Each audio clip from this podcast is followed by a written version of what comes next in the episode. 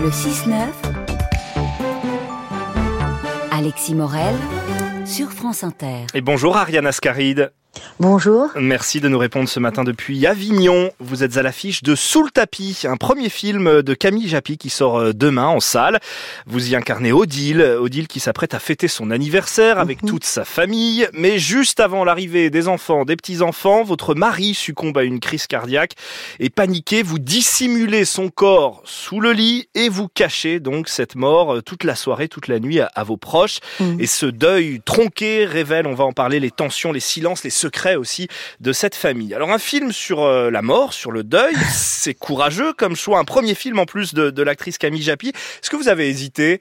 Ah non, j'ai absolument pas hésité parce que quand j'ai reçu le scénario, je l'avais trouvé tellement bien écrit et puis tellement, euh, comment dire, tellement original parce que ce que fait Camille, c'est ça qui est génial. C'est vrai qu'elle parle de la mort, mais en fait, elle en parle pour parler de la vie et pour euh, magnifier la vie. C'est ça qui est formidable. Et en plus, c'est un film avec un ton très spécial parce que c'est drôle par moments, c'est mmh. vraiment très drôle et, et, très émouvant. Et puis ce personnage qu'elle me qu'elle me proposait était tellement fou quoi que je me je pouvais pas passer à côté. Il fallait absolument que je le fasse. Alors ce qui ressort euh, très vite dans le film, c'est qu'il y a un peu euh, mille et une façons de gérer son deuil justement. Et, et l'histoire le raconte bien avec malice. Vous le disiez avec humour. Vous vous êtes clairement dans le déni hein, dès le début. Votre fille Sylvie, euh, qui est jouée par Bérénice Bejo, elle va devoir gérer un peu tout toute seule. Son compagnon part faire une course de vélo comme si de rien n'était. Et et vous, de votre côté, alors dans le déni, je le disais, vous refusez même au début de, parler d'enterrement. Ah ben non, mais de toute façon, c'est trop difficile pour elle. C'est pas possible. C'est pas entendable. Elle ne peut pas parler de ça. Elle ne peut pas. Elle ne peut pas le reconnaître. Donc à partir de là. Euh, pendant tout un temps, elle dit que son mari est parti, qu'ils se sont disputés, mm. que voilà. Et puis quand finalement un des petits, un des petits enfants découvre le corps, il, va falloir mettre en place tout, tout ce qui se passe quand quelqu'un est mort, quoi, pour l'enterrer. Et elle, elle, elle veut pas. Et, et elle, euh, donc, elle, elle, elle, renvoie les pompes funèbres. Elle ne veut pas en entendre parler, alors qu'effectivement, sa fille, qui est une fille mais d'une gentillesse incroyable, qui essaye de tout faire. Bérénice, elle est géniale parce que elle essaye de tout faire comme il faut, que les choses se passent bien. Elle prend tout sur elle, oui. Elle prend tout, tout sur elle. Il y a, mais non, ça, ça, elle, Odile veut même pas en entendre parler, quoi. Et c'est ça qui était. Euh, c'est ça qui me plaisait beaucoup à faire, c'est-à-dire que je pense que c'est très, c'est difficile d'accepter un deuil. Et la plupart du temps, on reste dans, dans, dans, la manière dont on nous a élevés. Il faut faire les choses comme ceci, comme cela. Oui, voilà, comme s'il y avait des, des, manières socialement acceptées, euh, si je puis dire, d'accepter ben un deuil. Euh, vous le disiez, c'est un film euh, sur un thème lourd, mais qui n'est pas pour autant triste. Il y a d'ailleurs une, une, très belle scène, moi, que j'ai retenue, où, où, vous installez la table du déjeuner autour de votre mari décédé sur le lit. Les petits-enfants ornent le lit de fleurs. Absolument, pour moi, c'est absolument, c'est une scène qui est absolument Alors, on va écouter un extrait justement, Ariane Ascaride. Vous trinquez autour de lui, ce qui choque d'ailleurs votre fille et son compagnon. On va écouter ce, petit extrait. Je peux avoir les chips? Oui, ma chérie. Surprise Ah, te voilà, ma chérie. Sarah, pousse-toi un peu pour laisser une petite place à ta maman. On fait ah, Bien sûr, ma puce. Ah, Jean Un papi Un papi Plus fort pour qu'il entende. Vous êtes complètement malade, hein Voilà, alors tout ça vous autour... faire soigner, hein tout ça autour de la, la dépouille de votre mari dans le film. Mais qui, mais qui c'est très très beau parce qu'il y a plein de fleurs. Enfin, pour moi, c'est shakespearien. C'est, il y a quelque chose le, ça, ou, comme le roi Arthur. Je ne sais comment vous expliquer. Je, je, je trouve cette séquence magnifique. C'est très très beau à voir quoi. On, on présente tout le temps. Je, je dis pas que c'est rigolo. On célèbre toujours la naissance et ça et on a bien raison.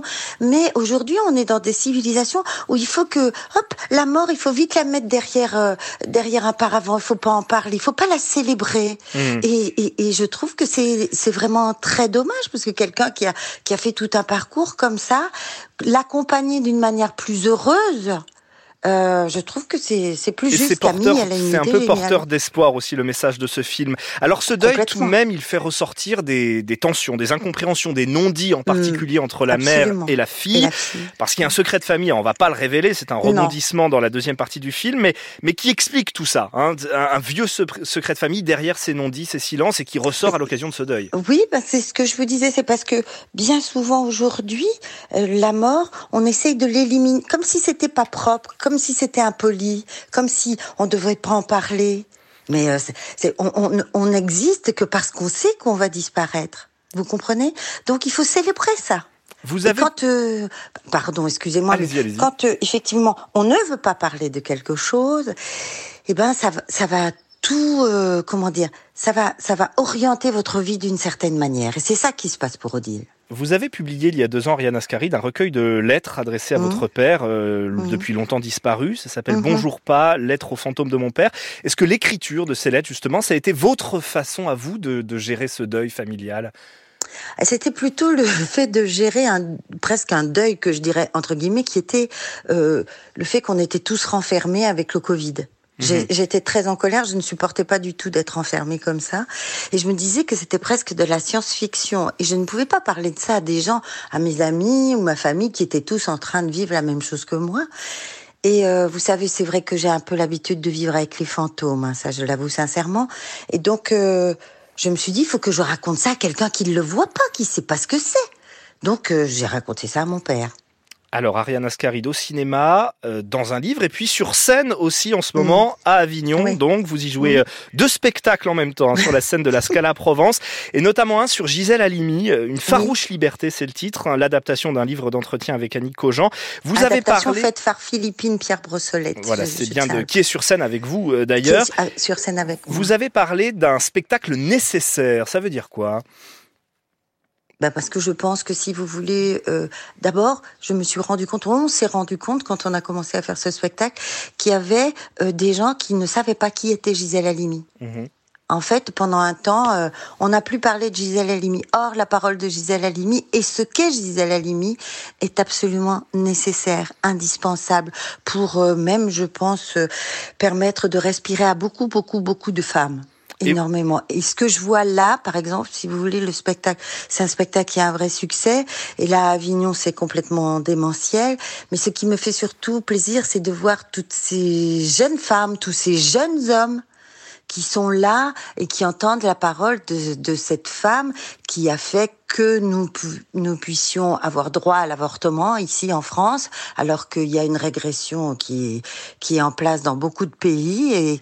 Et, euh, c'est elle, c'est par elle, c'est par le, procès de Bobigny que les choses se sont mises en place. Et entre autres, elle a fait ça. Et entre autres, ça a été une avocate incroyable pendant la guerre d'Algérie pour euh, les gens du FLN. Et entre autres, elle a fait un autre procès euh, et elle a gagné un autre procès sur le viol. Ce sont toutes les facettes de Gisèle Halimi, ses engagements, mais aussi sa vie euh, personnelle vie que, que vous jouez euh, sur scène euh, à Avignon, puis ce sera à Paris un peu plus tard l'année Oui. prochaine. Je voulais, avant qu'on se quitte, quand même vous faire réagir à, à l'actualité du, du cinéma outre-Atlantique. Ces acteurs américains à Hollywood qui ont débuté une grève historique aux côtés des scénaristes. Les studios sont à l'arrêt, ils s'inquiètent pour leur rémunération, pour leur statut à l'heure des plateformes. à l'heure du streaming. l'intelligence artificielle, Voilà, pour et face au, bouleversement de l'intelligence artificielle, est-ce que vu de France, c'est un mouvement que vous comprenez, des inquiétudes Ah, que vous partagez Tout à fait. Et d'ailleurs, je pense que il faut qu'on se, c'est une inquiétude qu'il faut avoir aussi ici en France. D'ailleurs, Mhm. parce que l'intelligence artificielle, enfin, peut-être que pas tout le monde le sait, c'est par exemple, euh, on prend un mot, un seul mot que vous prononcez, et à partir de votre seul mot, par exemple pour les acteurs qui font du doublage, à partir d'un seul mot, on peut se servir de votre voix et refaire un doublage, et puis vous, vous n'êtes plus là. hein. C'est ce une peur dire que vous avez un jour, vous, d'être remplacé sur scène euh, au cinéma Bah par non, une intelligence vivant, si vous voulez. artificielle Non, l'avantage du théâtre, c'est que c'est de l'art vivant. Ouais. Et que ça, c'est pas possible. Oui, on peut faire des hologrammes, mais enfin, ça n'a rien à voir.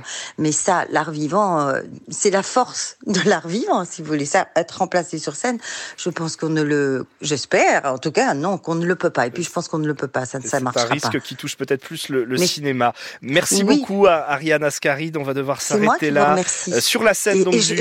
et j'engage tout le monde à aller voir euh, sous le tapis parce que c'est parce que vous verrez c'est vraiment épatant. Et puis parce que Camille Japy, il a une manière de raconter les histoires. Il n'y a pas beaucoup de gens en France Et on qui se sent aussi euh, concerné aussi par, euh, par ce- cette histoire de deuil. Donc au cinéma, sous le tapis demain, et puis sur la scène du Festival of euh, d'Avignon. Merci beaucoup Ariane Ascarine. Merci, Merci aussi à à. Céline Guéribi pour la qualité de cette liaison avec Avignon.